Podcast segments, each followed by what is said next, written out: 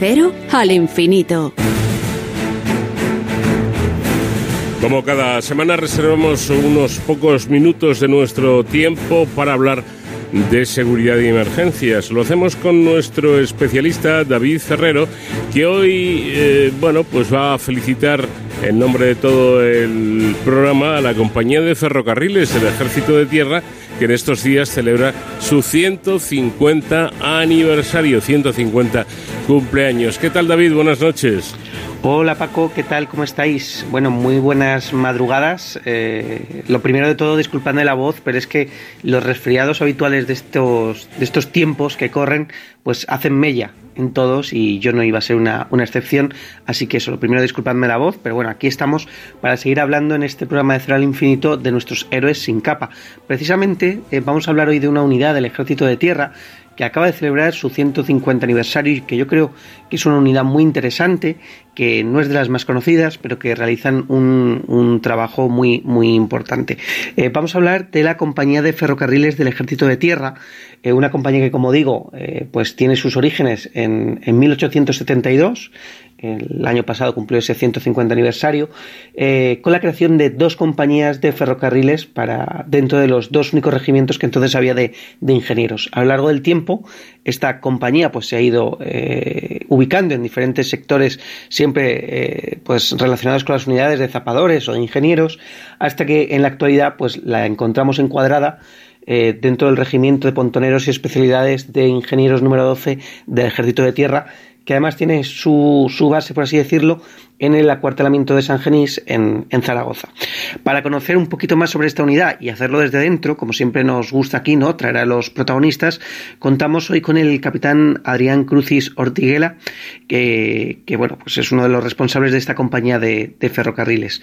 Eh, capitán, buenas madrugadas y bienvenido. Eh, cuéntenos un poco, eh, capitán, cuáles son los cometidos, la labor que realiza esta compañía de ferrocarriles y los militares que la integran pues eh, como compañía de ferrocarriles de tierra tenemos las cometidas las misiones de principalmente de realizar los transportes por ferrocarril de todas aquellas unidades militares que así lo requieran para sus ejercicios o, en zonas de operaciones también, eh, donde eso lleva incluido el constituir, activar y explotar pues unidades de terminales de ferrocarriles, ya digo, tanto en, territorio nacional como en zonas de operaciones, y luego también tenemos la capacidad de hacer la construcción, rehabilitación o todo el mantenimiento de esa infraestructura ferroviaria, eh, de la propia trazas ferroviaria o estaciones. Eh, y también destaca que tenemos un puente para salvar pues, brechas en el trazado ferroviario. ¿Por, qué, ¿Por qué es importante esta labor para el, para el Ejército de Tierra, para las Fuerzas Armadas en su conjunto? Bueno, eh, la capacidad de transportar logísticamente podemos decir, eh, gran cantidad de material muy pesado a largas distancias, se está viendo que es imprescindible en las operaciones de hoy en día.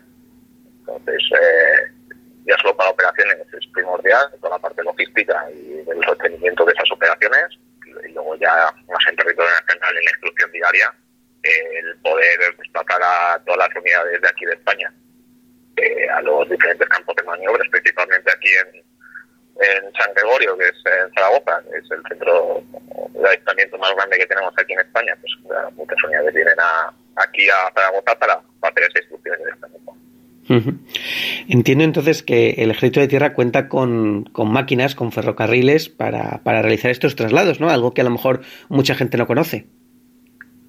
Sí, eso es. Eh, es decir, bueno, principalmente tenemos lo primero, dos estaciones militares, una, como digo, aquí pegada justo al maniobras en, San Gregorio. Tenemos otro, un pequeño apartadero en, eh, en el Goloso, en la base del Goloso, en. Eh, esos son estaciones militares propiedades ¿no? del Ministerio de Defensa.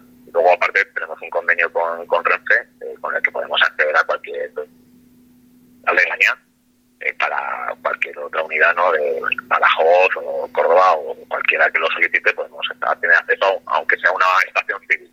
Por eso no hay problema.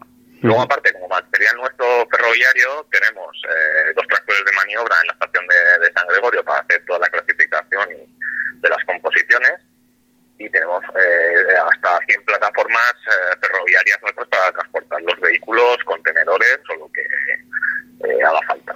Eh, luego, aparte, en caso de que, bueno, si, si llega, no llegásemos a esta capacidad por la alta gestión de, no, no, de los transportes, alquilar con Renfe, ya digo que tenemos un convenio y no habría problema.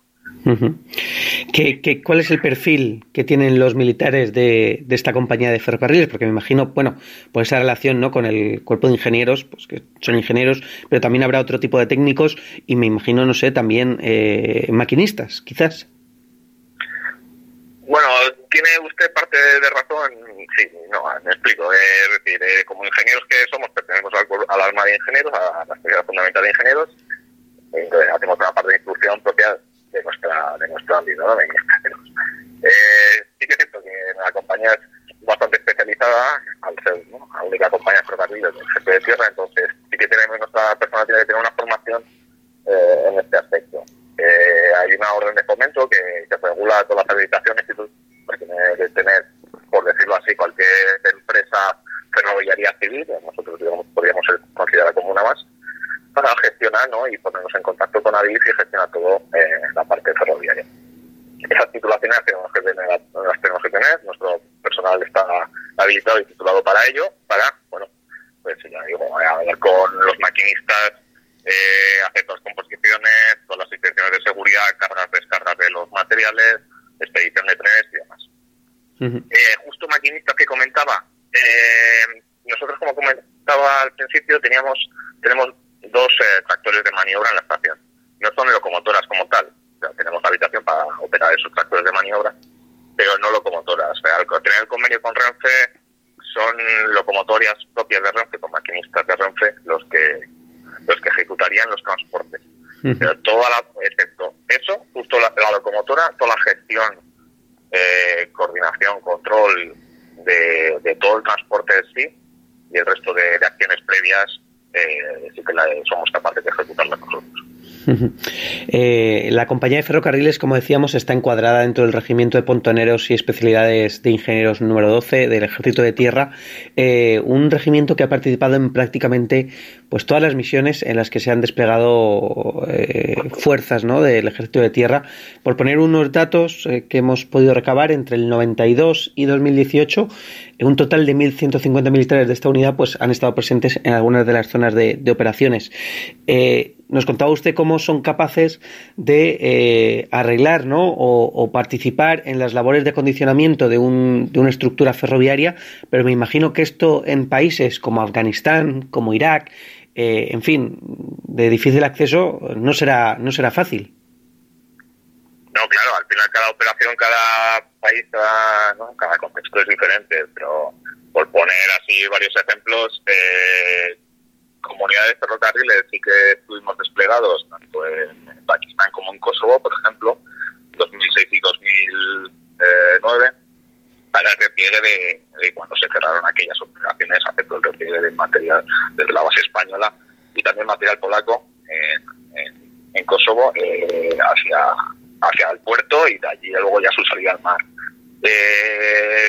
También desplegados en Afganistán, como comentaba, pero ya no comunidades ferrocarriles específicas, sino como una unidad de género normal, podemos decirlo así, haciendo pues eso, labores de, ingenieros de apoyo a construcción y de apoyo general.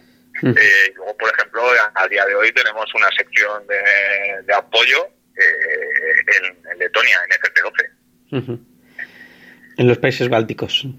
Sí. Bueno, eh, eh, todo este bagaje no de trabajo dentro y fuera de nuestras fronteras les ha eh, dado a ustedes también el reconocimiento de, varios países, ¿no? que también les han impuesto condecoraciones a, a esta, a esta unidad. pero también quería, quería preguntarle, en este contexto de estos 150 años de historia, el mundo del transporte está cambiando muchísimo. No sé qué retos o cómo afrontan ustedes el futuro desde esta compañía de ferrocarriles. Eh, efectivamente eh, la, sociedad en general tiene varios retos con, los transportes y se está intentando dar un impulso desde las instituciones de la Unión Europea y OTAN eh, para fomentar el, uso de, los corredores ferroviarios que intentan impulsar. En España, por ejemplo, se está haciendo la parte del corredor atlántico como el Mediterráneo, que nos conectaría con Europa lo cual eso nos favorecería bastante. En cuanto a materiales, claro, los materiales evolucionan, los vehículos evolucionan, cada vez son más grandes, más pesados, más potentes y eso también nos tenemos que adaptar nosotros eh, para poder transportarlos ¿no? y todas las, eh, todas las tareas de, previas y de seguridad que, tenemos que realizar para ello. Pues eh, capitán Adrián Crucis Ortiguela de la compañía de, ferrocarriles, eh, darle las gracias por atendernos, por acompañarnos esta noche y también introducirnos en el mundo del ferroviario militar, eh, muchas veces desconocido, pero que hacen esa labor tan, tan importante y felicitarles, por supuesto, por este 150 aniversario y que sean muchos años más. Eso esperamos. Muchas gracias a usted. Pues con el testimonio del capitán Paco nos despedimos hasta la semana que viene y hasta entonces ya saben, protéjanse.